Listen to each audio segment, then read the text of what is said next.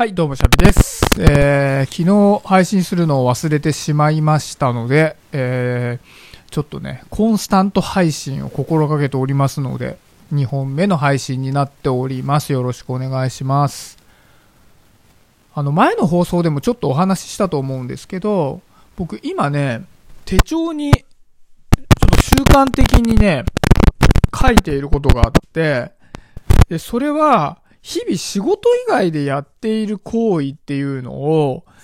なんかカテゴリーに分けて毎日どういうことをしているのかっていうのをつけてるんですよ。ここ何週間か。1ヶ月ぐらいつけてるのかな。で、それは、なんかもう本当に習慣でやっていること、毎日同じことを繰り返しやっているパターンのことと、あとはアウトプット。こういうおしゃべりとかアウトプットと、インプットと、あとはクリエイティブなこと、何か作り、ものづくりをすることと、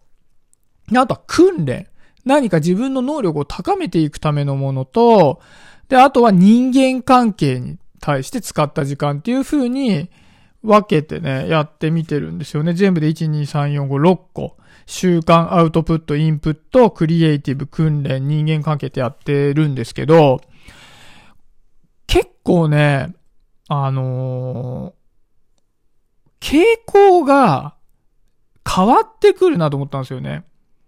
もともと僕は、あの、人間関係にす結構な時間を割いているの、いたのと、あと習慣にしていることはいつまでも続けるので、習慣になっていることは毎日やったりって、いうところに偏っ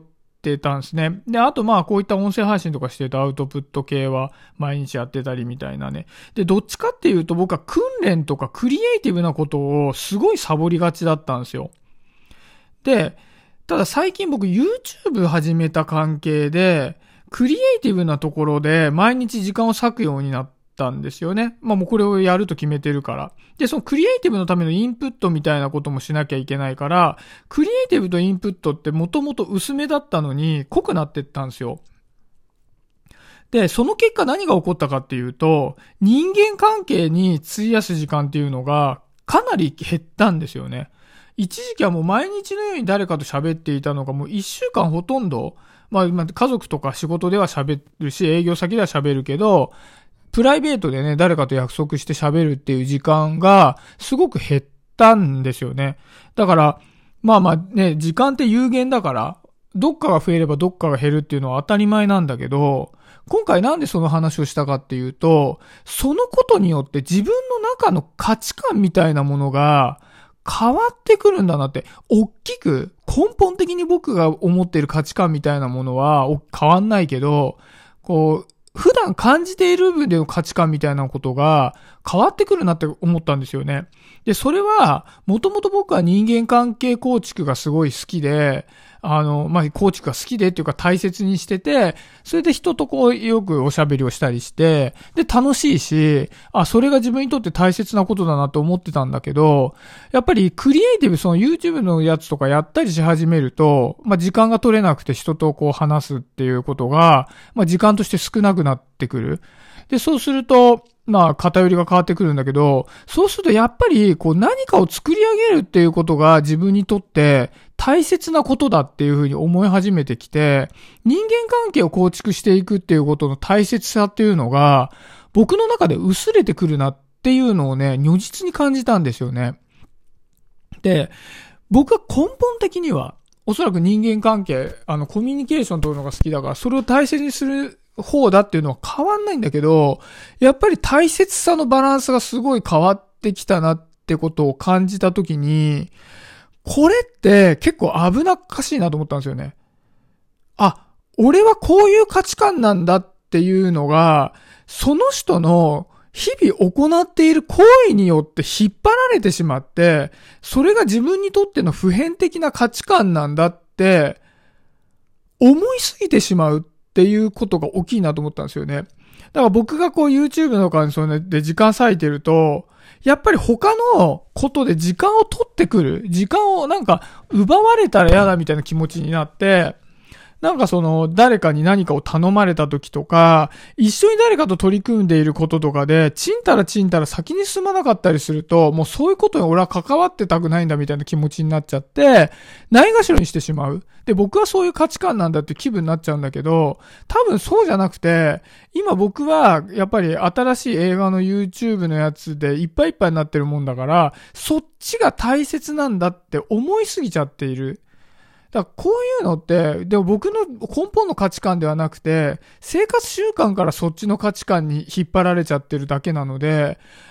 やっぱりね、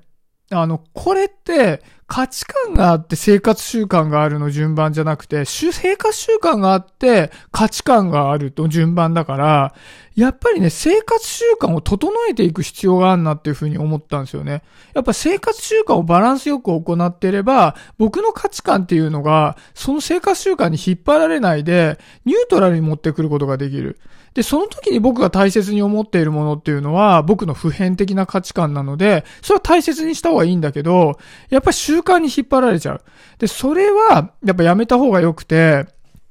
これ多分、仕事が忙しかったりすると、めちゃくちゃその価値観に引っ張られちゃうと思うんですよね。もう嫌おなしにそっちに生活習慣がいっちゃうから。